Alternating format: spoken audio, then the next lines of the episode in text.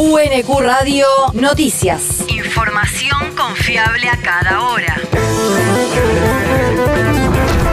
El clima. El Servicio Meteorológico Nacional indica que hoy se espera una máxima de 19 grados con cielo despejado.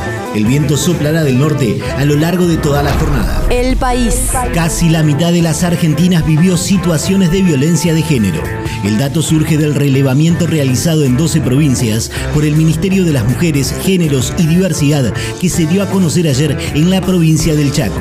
El tipo de violencia con más menciones fue la psicológica, aunque en general siempre se combinan dos o más tipos de violencias. Si bien la agresión hacia las mujeres está extendida a lo largo de las 12 provincias que conforman la muestra, en los extremos se encuentran Salta y Jujuy con mayor prevalencia del delito y Santa Fe como aquella que presenta el menor porcentaje.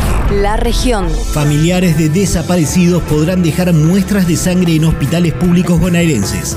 La Subsecretaría de Derechos Humanos y el Ministerio de Salud bonaerense firmarán un convenio para que los hospitales públicos provinciales tomen muestras de sangre a familiares de desaparecidos de la última dictadura militar para su análisis y comparación con unos 600 restos óseos hallados en fosas comunes e individuales que datan de esa época y aún faltan identificar. A través del tiempo nos dimos cuenta que solamente en la ciencia vamos a encontrar una respuesta. Rosa Tarlowski de Roisenblit, vicepresidenta de Abuelas de Plaza de Mayo. Eso fue lo más importante.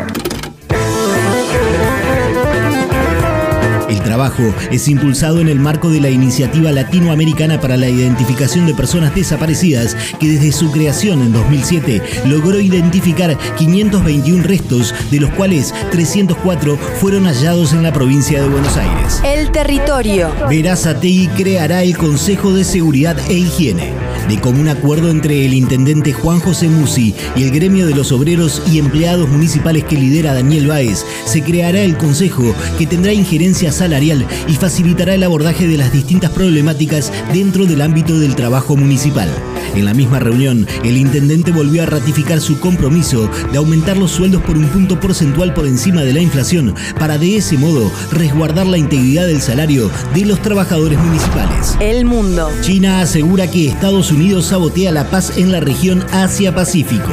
Beijing acusó a Washington de poner en peligro a la región del sudeste asiático luego de que dos buques de guerra norteamericanos navegaran por aguas internacionales del estrecho de Taiwán. Según manifestó la Cancillería china, Estados Unidos frecuentemente muestra sus músculos en nombre del ejercicio de la libertad de traspaso y sin embargo, esta acción fue una provocación y constituye un sabotaje deliberado a la paz y a la estabilidad de la región. La universidad. Según pasan los años, un ciclo que invita a revisar la historia. El próximo jueves primero de septiembre a las 18 horas se realizará el lanzamiento del programa en el Auditorio Nicolás Casulo de la Universidad Nacional de Quilmes. La conducción estará a cargo de Mariano Hamilton y Mariano del Mazo y la bienvenida contará con la participación de Alejandra Rodríguez, historiadora y directora de la Maestría en Historia Pública y Divulgación de la Historia. La actividad, coorganizada por el Programa de Cultura y el Instituto Cultural de la Provincia de Buenos Aires, contará además con la participación de la presidenta del organismo Florencia Seintut, la intendenta de Quilmes Mayra Mendoza y el rector de la Universidad Nacional de Quilmes Alfredo Alfonso. El deporte. Quilmes y Deportivo Madryn jugarán en la cancha de gimnasia por la Copa Argentina. El encuentro de los octavos de final se jugará el miércoles 7 a las 16.10 en el estadio Juan Carmelo Cerrillo, situado en el Bosque Platense. El ganador de esta llave jugará en los cuartos de final ante Boca Juniors y se estima que dicho compromiso se llevará adelante el 28 de septiembre, probablemente en la ciudad de Mendoza. UNQ Radio te mantiene informado. Información confiable a cada hora. UNQ Radio, la radio pública.